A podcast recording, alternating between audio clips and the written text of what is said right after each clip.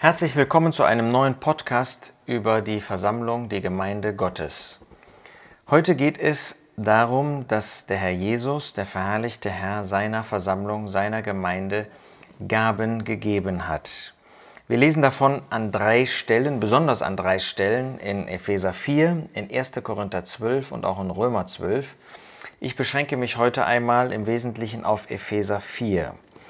Da heißt es in Vers 11, und er, das ist der nach seinem Tod am Kreuz auferstandene und verherrlichte Christus, hat die einen gegeben als Apostel und andere als Propheten. Diese beiden ursprünglichen Gaben diese Gaben, die bleibend sind insofern, als das Ergebnis ihres Dienstes uns in Gottes Wort heute zur Verfügung steht, gibt es heute nicht mehr. Apostel, das wird ganz deutlich in Apostelgeschichte 1, als der Ersatz für Judas Iskariot gefunden werden musste, sind solche, die den Herrn Jesus gesehen haben mussten. Sie mussten ihn gesehen haben als jemand, der auf dieser Erde gelebt hat, von seiner Taufe über seinen Tod bis zur Auferstehung. Da gab es offenbar so viele nicht mehr und einer von zweien wurde da gewählt. Dann gibt es noch einen darüber hinausgehenden Apostel Paulus und der konnte sich durch bestimmte Zeichen, wie man das in 2. Korinther findet, ausweisen. Auch er hat den Herrn Jesus persönlich gesehen im Himmel. Er hat eine außergewöhnliche, eine einzigartige Vision von dem Herrn Jesus gehabt das alles gibt es heute nicht mehr. Es gibt auch keine Propheten mehr.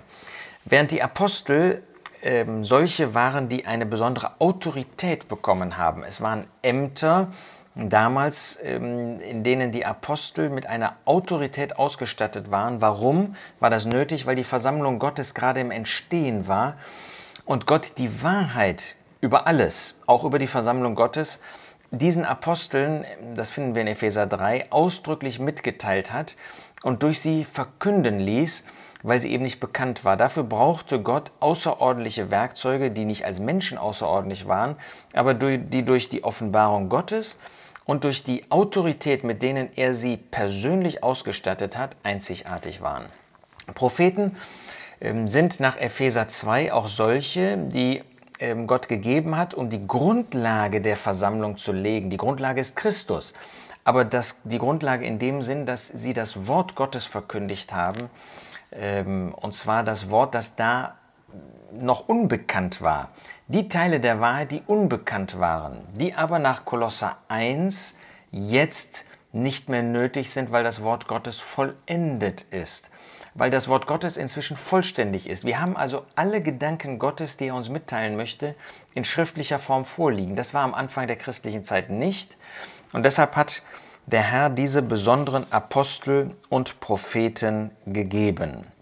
Nochmal, wir brauchen sie heute nicht mehr, weil die Versammlung Gottes inzwischen lange existiert und weil Gott die Wahrheit vollendet uns in die Hände gegeben hat. Wer also heute behauptet, Apostel oder Prophet zu sein, in diesem ursprünglichen Sinne inspiriert zu reden, der redet gegen Gottes Wort. Wir müssen ihn ablehnen, müssen ihn abweisen und müssen sagen, das ist eindeutig unbiblisch. Wo also heute ein Zusammenkommen, eine Gemeinde sagt, wir, wir haben Apostel, wir haben noch diese Propheten, dann können wir nach Gottes Wort, nach Kolosser 1, Vers 25, und anderen Stellen können wir deutlich sagen, wir müssen das abweisen, das ist unbiblisch, das ist böse.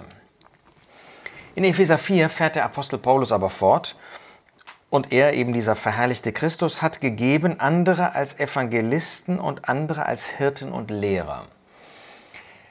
Nochmal, in Epheser 4 werden uns die bleibenden Gaben gezeigt. Bleibend in dem ersten Sinn, Apostel und Propheten, dass ihr Dienst bleibt, weil wir das ganze Neue Testament in Händen halten. Das ist der Dienst dieser Apostel und Propheten gewesen.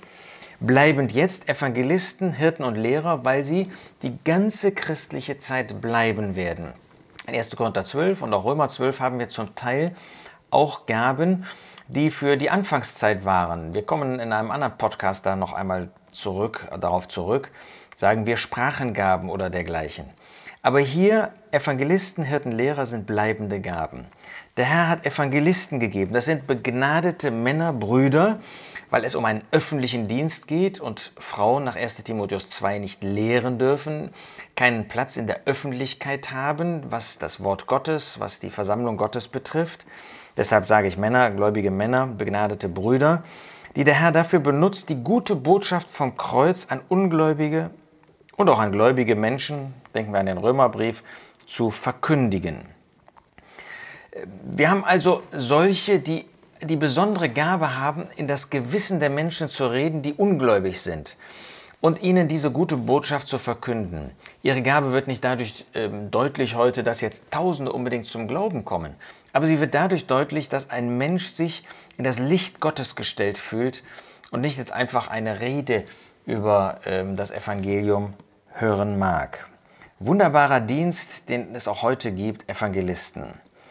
Dann denken wir an Hirten hier in Epheser 4.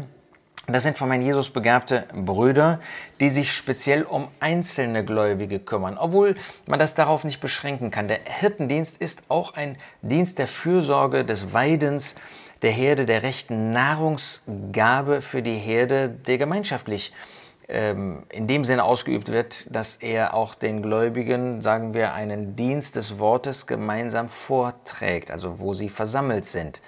Aber es ist doch besonders der Dienst, wo ähm, der Herr Gläubige begabt hat, den Bedürfnissen des Einzelnen entgegenzukommen, wo er auf die Bedürfnisse des Einzelnen eingehen kann, wo jemand eine Schwierigkeit hat in seinem persönlichen Leben, in seinem Familienleben, in seinem Versammlungsleben. Und der Hirte ist jemand, der das hört, der hat ein Ohr für diese Dinge, der hat ein ähm, Bewusstsein, ein, ein Empfinden dafür, da fehlt etwas. Oder da muss ich vielleicht trösten. Oder da ist in besonderer Weise Ermutigung nötig. Oder da muss jemand gewarnt werden. Das empfindet ein Hirte. Ein Hirte kennt seine Schafe und er geht auf sie zu, am Ort und auch über den Ort hinaus. Das ist überhaupt wichtig. Diese Gaben sind dem Leib gegeben. Das heißt, es sind Gaben, die nicht beschränkbar sind auf einen Ort, sondern wo der Herr Gläubige gegeben hat, die der Versammlung insgesamt dienen über den Ort hinaus. Und dann finden wir auch die Lehrer. Lehrer sind von dem Herrn Jesus befähigte gläubige Männer, die das vollendete Wort Gottes verkünden. Die verkünden nicht ein neues Wort, sondern ähm, sie nehmen das Wort Gottes und sie nehmen nicht nur einen Teil des Wort Wortes Gottes, sie nehmen nicht nur ein oder zwei Themen, sie sind nicht spezialisiert, verengt auf ein paar Themen, sondern sie sind solche, die das ganze Wort Gottes predigen, die der Herde jeden einzelnen Teil des Wortes Gottes wertvoll machen. Damit sage ich nicht, dass jeder über das ganze Wort Gottes in einem Jahr predigt. Wir haben alle unsere Schwerpunkte. Aber Lehrer sind solche, die sich jetzt nicht irgendwie besondere Stücke herausnehmen, sondern die das Neue und das Alte Testament, das, was Gott uns gegeben hat, das predigen. Und wenn es eine gesunde, eine von Gott ähm, gegebene ähm, Versammlung zu sein Zusammenkommen ist, dann werden diese Gaben auch ausgeübt, diese Gaben ausgeführt werden können. Und das wünsche ähm, ich dir, dass du in einem solchen Zusammenkommen bist, wo diese Gaben, Lehrer, Hirten, Evangelisten, eigentlich müsste ich mit den Evangelisten anfangen, wo sie wirklich ausgeübt werden. Aber wir dürfen unter keinen Umständen denken, dass Gaben sich jetzt auf Hirten, Lehrer, Evangelisten beschränken. Deshalb kurz noch zu 1. Korinther 12. Da heißt es zum Beispiel in den Versen 8 bis 11, dem einen wird durch den Geist das Wort der Weisheit gegeben, einem anderen aber das Wort der Erkenntnis nach demselben Geist, einem anderen aber Glauben in demselben Geist, einem anderen aber Unterscheidungen der Geister. Das heißt, wir haben eine Fülle, eine Vielzahl von Gaben, von Begabungen, die der Herr Jesus gegeben hat. Und auch die jetzt in 1. Korinther 12 sind bei weitem nicht erschöpfend genannt. Jede Aufgabe, die zum Wohl der Gläubigen getan wird, ist letztlich von einer Gabe, von einer Begabung, von einer Gnade abhängig, die der Herr dafür gibt. Und wo immer diese ausgeübt werden können, wo wir nicht beschränken, außer dass wir es beschränken auf das, was Gottes Wort uns sagt, ja, dass eine Frau zum Beispiel nicht eine solche öffentliche Gabe hat. Aber auch sie hat natürlich Gaben. Schwestern, jede Schwester, jede gläubige Frau hat eine Gabe von dem Herrn. Und wohl ihr, wenn sie die ausführt für ihre Kinder, für die Gläubigen, für die Schwestern und so weiter. Ähm, wir finden, dass Schwestern mit dem Apostel gedient haben im Evangelium.